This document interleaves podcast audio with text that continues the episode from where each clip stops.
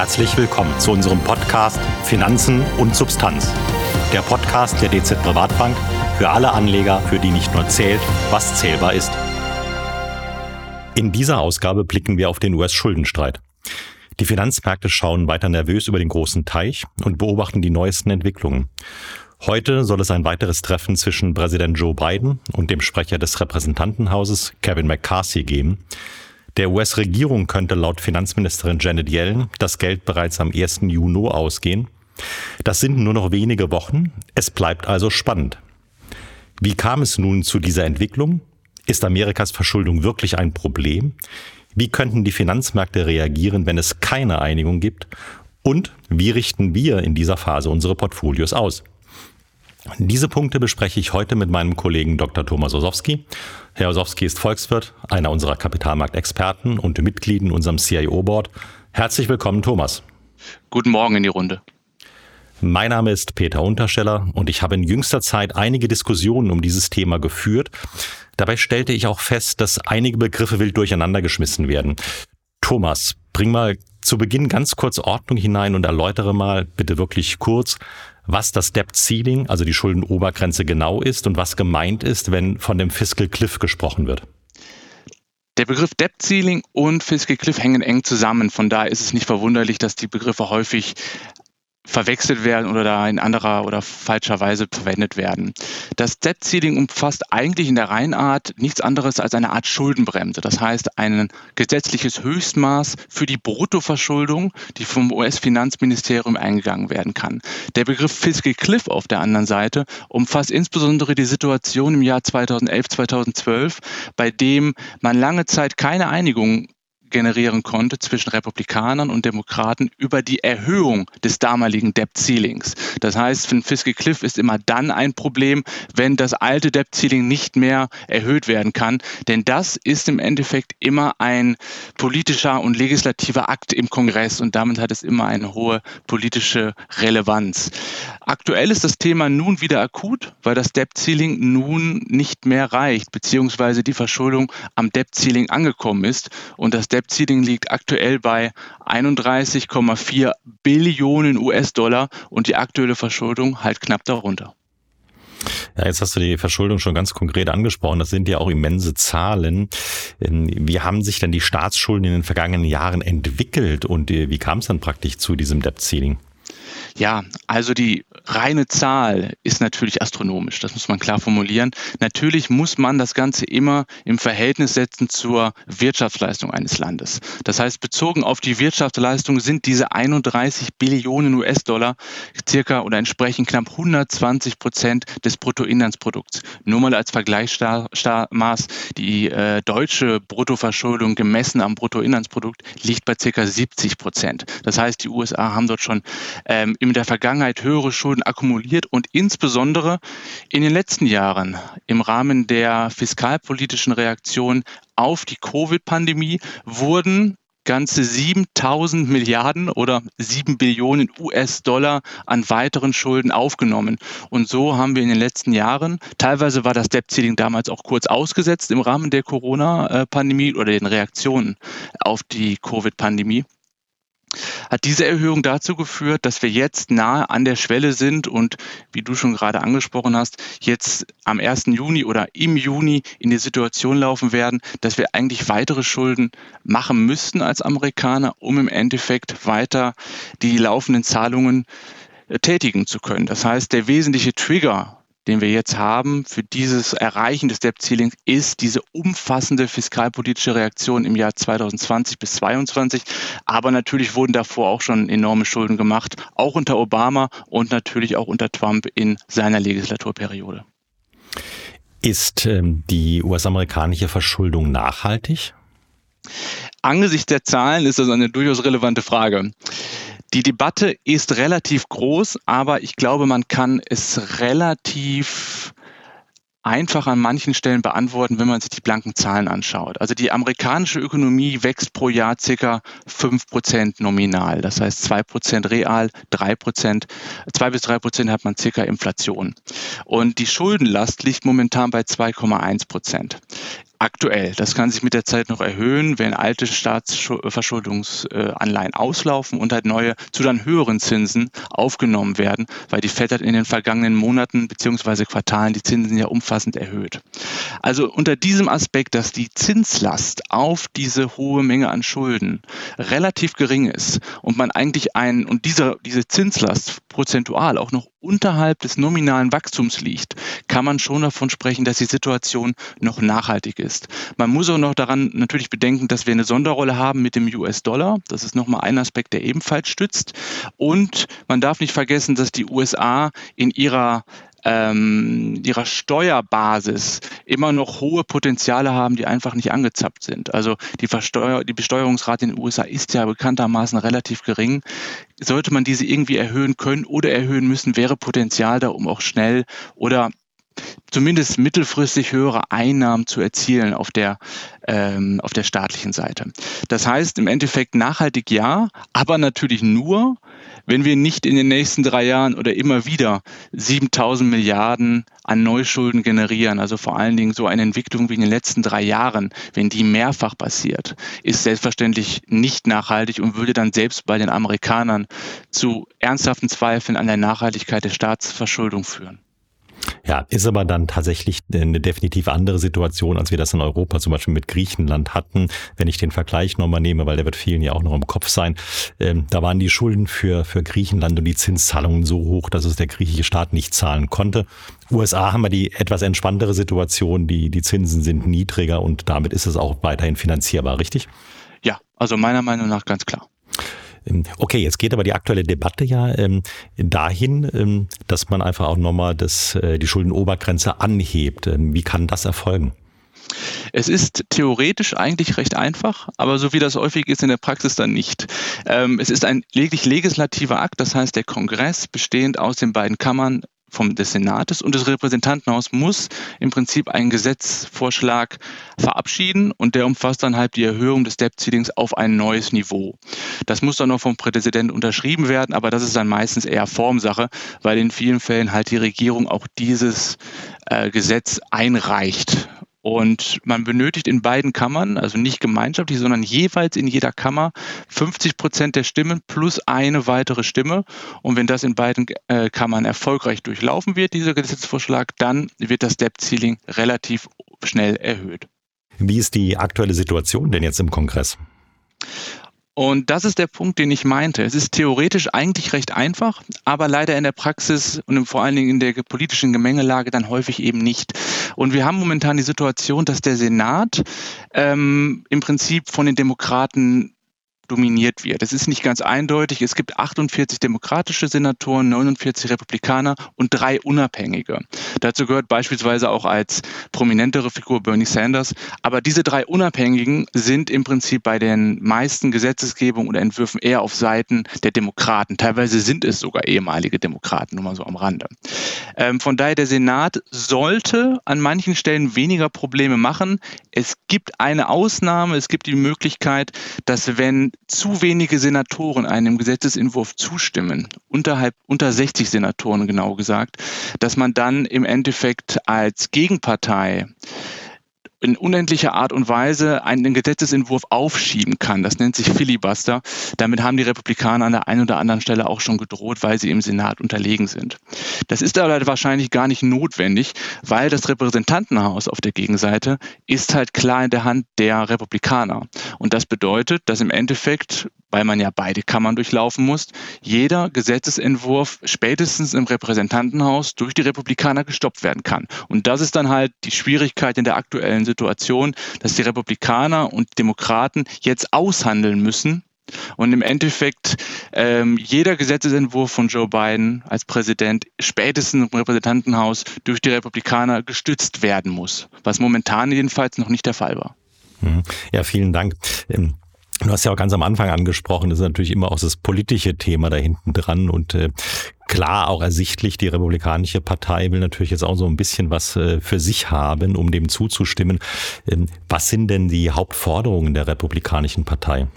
Ja, also zwei primäre Forderungen kann man ganz klar extrahieren aus den Aussagen der Republikanischen Politiker. Der erste Aspekt ist, man möchte eine umfassende Kürzung der staatlichen Ausgaben haben. Nummer eins. Und der zweite Aspekt ist dann wieder ähm, sehr politisch. Und da sieht man, dass es beim Debt Ceiling wirklich einen politischen Charakter hat an vielen Stellen. Nämlich man möchte zum Teil ein, eine Reduktion der äh, Umweltmaßnahmen, die Joe Biden im letzten Jahr oder im letzten Jahr ähm, eingeführt hat im Rahmen seines Inflation Reduction Acts. Das heißt, es soll eine Art Rückdrehung gemacht werden. Dieser Inflation Reduction Act umfasste, dass man mehr in erneuerbare Energien geht, beispielsweise weg von fossilen Brennstoffen. Und das möchten die Republikaner zum Teil zurückdrehen. Das heißt, hier sieht man ganz klar die politische Agenda, die auch das Debt Ceiling oder diese Debatte ums Debt Ceiling halt beeinflusst. Bei der Position bei Staatsausgaben oder der Senkung ist natürlich auch Kalkül dahinter. Man weiß, bald ist auch wieder Präsidentschaftswahl und es gibt eine sehr, sehr deutliche Beziehung zwischen der ökonomischen Gesundheit eines Landes und der Wiederwahl des aktuellen Präsidenten. Und jede Senkung der Staatsausgaben ist erstmal kurzfristig schlecht für die Ökonomie. Und das würde dann sicherlich an der einen oder anderen Stelle zumindest die Chancen von Joe Biden wiedergewählt zu werden nicht verbessern, sondern eher reduzieren. Und das wäre dann wieder im Sinne der Republikanischen Partei. Und genau da sind wir bei dieser Schwierigkeit, dass es hochpolitisch ist. Ja, jetzt sage ich mal, ähm, es bleibt hochpolitisch. Äh, die beiden einigen sich nicht richtig. Was würde denn passieren, wenn die Schuldenobergrenze nicht rechtzeitig erhöht würde? Was wären die ökonomischen Auswirkungen? Ja, also da müssen wir eine Sache nochmal klarstellen. Selbst wenn das Debt-Ceiling erreicht wird und wir haben bis dahin keine Einigung, heißt das nicht unbedingt, dass wir in einen Default der US-amerikanischen Regierung laufen. In der Vergangenheit gab es auch immer wieder Aufschübe, das heißt, man setzt dann kurzfristig durch, durchaus auch mit beiden Kammern wohlgemerkt, dass das ähm, Debt-Ceiling kurzfristig erhöht wird, aber nicht permanent. Oder der Staat hat immer auch noch die Möglichkeiten, den einen oder anderen ähm, nicht essentiellen Bereich kurzfristig zu schließen. Also zum Beispiel ähm, Museen, die können dann kurzfristig geschlossen werden, um irgendwie noch die Ausgaben zu reduzieren. Allerdings kann man zwei Fälle klar unterscheiden und wir gehen hier mal in den ersten Fall, wenn es zu einem Default kommt. Und das ist ganz klar der Worst Case. Da kann man die Effekte eigentlich in keiner Weise quantifizieren, weil es diesen Fall halt in der Form noch nicht gab. Jedenfalls keinen kompletten Default oder in dem Sinne einen hohen Teil Default der Amerikaner. Und hier muss man sich vor Augen führen, die Rolle der Amerikaner in der Weltwirtschaft und auch in den Finanzmärkten, welchen Anteil sie haben, nämlich einen sehr hohen Anteil der Rentenmärkte. Und natürlich auch, und das ist nicht immer so bewusst, die Rolle, die Staatsanleihen in diesem internationalen Finanzmarktkonzept spielen. Es sind nicht nur Anlageprodukte. Staatsanleihen sind Währungsreserven bei anderen Zentralbanken. Es sind Sicherheiten bei der Vergabe von Krediten die von der Zentralbank an Banken gegeben werden. Es sind auch Sicherheiten am Kapitalmarkt, die beispielsweise bei Derivaten eingesetzt werden. Das heißt, sollten diese teilweise ausfallen, wäre das ein enormer Schock fürs Finanzsystem und man kann sicherlich davon ausgehen, dass es das internationale Finanzsystem an den, zumindest an den Rand des Abgrunds führen würde. Also von daher ist der Begriff Worst Case hier definitiv nicht leichtfertig gewählt. Die Effekte ohne Default gehen wir mal davon aus, dass wir ähm, zunächst keine Einigung haben. Dann steigt natürlich die ökonomische Unsicherheit. Es gibt sicherlich die Reduktion von Kredit Angeboten und auch der Kreditnachfrage. Ähm, naturgemäß ist das schwierig für die Ökonomie zu verpacken, weil man nicht genau weiß, wie es weitergeht. Dadurch sinkt die Investitionsfreude und auch die Konsumfreude und würde bei der schon relativ angeschlagenen konjunkturellen Situation sicherlich den Abschwung noch weiter befeuern. Vielen Dank. Du hast jetzt zwei, zwei Szenarien angesprochen. Was ist unser Hauptszenario und ähm, mit welcher Wahrscheinlichkeit rechnen wir, dass die Szenarien eintreten? Ja, also unser Hauptszenario umfasst aktuell, dass wir eine Last-Minute-Einigung erreichen zwischen Republikanern und Demokraten.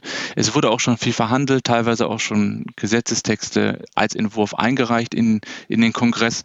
Ähm, von daher sind wir weiterhin optimistisch, dass man hier zu einer Einigung kommt, weil sich eigentlich beide Parteien auch der Relevanz bewusst sind, was das ökonomisch insbesondere in der aktuellen Situation bedeuten würde. Ähm, nur noch mal zur Historie an der Stelle.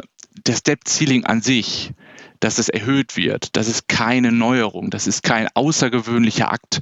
Wir haben seit 1960 insgesamt knapp 80 Anpassungen des Debt-Ceilings gehabt, wenn man mal kurzfristige, äh, kurzfristiges Aussetzen mit einbezieht. Das heißt, es ist sicherlich bekannt, aber wir würden sagen, dass es dieses Jahr kein Same Procedure as every year ist, weil wir auch am Markt sehen, dass die Marktteilnehmer ein bisschen verunsichert sind hinsichtlich der aktuellen Situation und der ähm, Lage zwischen beiden Parteien.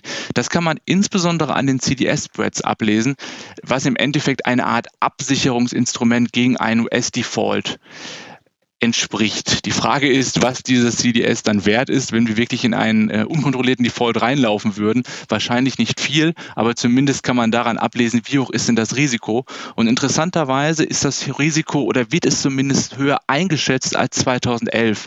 Und auf 2011 haben wir aber zumindest dann nach einer gewissen Zeit eine Einigung erreicht. Also für uns bleibt hinsichtlich der aktuellen ökonomischen Lage und der hohen Relevanz dieses Themas, den sich beide Parteien bewusst sein müssen, weiterhin das Hauptszenario mit höchster Wahrscheinlichkeit, dass wir hier in den letzten Minuten auf wundersame Weise dann eine Einigung erzielen und die Wahrscheinlichkeit, dass wir wirklich in einen Default reinlaufen, die ist entsprechend nochmal geringer, weil, wie gesagt, es gibt noch Maßnahmen, kurzfristig auch ein Default, selbst wenn wir das Debt-Ceiling erreichen, äh, zu vermeiden. Gut, es ist ähm, immer noch nicht die, die rosigste Sichtweise, äh, aber schon mal ein Stück weit beruhigender, äh, dass wir nicht davon ausgehen, dass wir einen Default, also einen Ausfall ähm, der US-Staatsanleihen sehen werden. Du hast gerade auch eben äh, CDS, Credit Default Swaps angesprochen. Ich übersetze es auch mal für äh, Kunden, die nicht ganz so in der Materie drin sind, ist im Prinzip ähm, Kreditausfallversicherung. Also geht darum, wie hoch ist meine Versicherungsprämie äh, für den äh, Fall, dass mein Schuldner ausfallen würde. Logisch, wenn die stark steigen, heißt das, die Wahrscheinlichkeit, dass er ausfällt, ist relativ groß. So, jetzt hattest du aber auch gesagt, die, die Wahrscheinlichkeit ist gar nicht so groß, dass es, äh, dass es ausfällt, sondern dass es eine Einigung in letzter Minute geben wird. Äh, kommen wir mal noch zu den Finanzmärkten. Welche Entwicklungen erwarten wir denn angesichts unseres äh, Hauptszenarios jetzt in den kommenden kommenden Wochen? Ja, aktuell muss man sagen, dass die Effekte auf die Märkte, auf die verschiedenen Vermögensklassen relativ überschaubar sind, trotz dieses starken Eventualrisikos. Also wir haben kaum messbare Renditeaufschläge bei US-Staatspapieren und die Aktien scheinen hinsichtlich der Entwicklung der letzten Wochen und Monate auch nicht sonderlich stark von dem Debt-Ceiling und der Diskussion um dieses Thema beeinflusst zu werden. Und auch der Wert des US-Dollars ist insgesamt relativ stabil angesichts dieses Risikos. Das heißt, Aktuell ist die Lage noch relativ überschaubar. Wir gehen allerdings klar davon aus, dass je näher wir an dieses Debt-Ceiling heranschreiten und je mehr Aufmerksamkeit auf dieses Thema gelenkt wird, je stärker die Nachrichtenlage entsprechend auch eskalieren kann, dass wir dann höhere Volatilitäten an den Aktienmärkten und auch bei den Kursen von dem ein oder anderen äh, risikoreicheren Anleihen oder, oder High-Yield-Bond sehen werden. Von daher wir erwarten mehr Schwankungen durch dieses Thema in den kommenden Wochen, vielleicht auch Monaten und sicherlich auch in diesem Zusammenhang die eine oder andere Erhöhung der Risikoprämie. Das heißt, sollten wir ähm, kurz vor dem finalen Datum des Debt-Ceilings ähm, keine Einigung haben, dann ist es auch möglich, dass sich die Risikoprämien erhöhen und wir dadurch nicht nur volatilere, sondern zum Teil auch sinkende Aktienmärkte beobachten können. Letzte Frage, Thomas. Wie sind wir aktuell in der Vermögensverwaltung investiert äh, und sind wir damit hinsichtlich der trotz allem vorhandenen Risiken auch gut aufgestellt? Auf der Rentenseite haben wir in unseren Flaggschiffmandaten die Menge an US-Staatsanleihen deutlich reduziert und halten kein direktes Exposure mehr. Ein Grund dafür ist sicherlich nicht nur diese Debatte, sondern auch, dass wir auch im europäischen Bereich mittlerweile wieder attraktive Renditen erzielen können im Anleihenbereich und das Ganze auch ohne Währungsrisiko gegenüber dem US-Dollar beispielsweise. Aktien und Anleihen von Unternehmen haben wir etwas geringer gewichtet, als wir das strategisch normalerweise machen, um hier vorsichtiger unterwegs zu sein und den Risiken, die wir aktuell sehen, Rechnung zu tragen. Das heißt, zusammengefasst, wir sind aktuell defensiver ausgerichtet, als es unsere strategische Ausrichtung eigentlich vorgeben würde. Wesentlich ist aber an der Stelle, wir beobachten die Situation rund um das Thema Debt Ceiling und es ist ein relevantes Thema. Aber das ist natürlich nur ein Teil der Analyse, welches im Ergebnis dann die Allokation bestimmt. Insbesondere die konjunkturelle Lage, die aktuell klar auf Abschwung oder zumindest nahende Rezession hindeutet, beeinflusst diese Positionierung natürlich ebenfalls maßgeblich. Und in diesem Umfeld kommt die Diskussion um das Debt-Ceiling zu einer Unzeit, also einer konjunkturellen Unzeit, sodass wir diese defensive Positionierung nach den sehr, sehr positiven Entwicklungen in den Risikomärkten und vor allen Dingen bei den Aktien aktuell als absolut adäquat ansehen, insbesondere aus der Rendite-Risikoperspektive. Herzlichen Dank, Thomas, für deine fundierten Antworten. Liebe Zuhörerinnen und Zuhörer, wir werden nicht nur die Situation im US-Schuldenstreit weiter beobachten, sondern, wie Thomas Osowski sagte, alle Entwicklungen an den Finanzmärkten und unsere Portfolios jederzeit an die Lage anpassen. Bleiben auch Sie interessiert und folgen Sie unseren Gedanken auf Bielmeyers Welt – Dort finden Sie in vier Wochen auch wieder unseren nächsten Podcast. Finanzen und Substanz. Der Podcast der DZ Privatbank für alle Anleger, für die nicht nur zählt, was zählbar ist.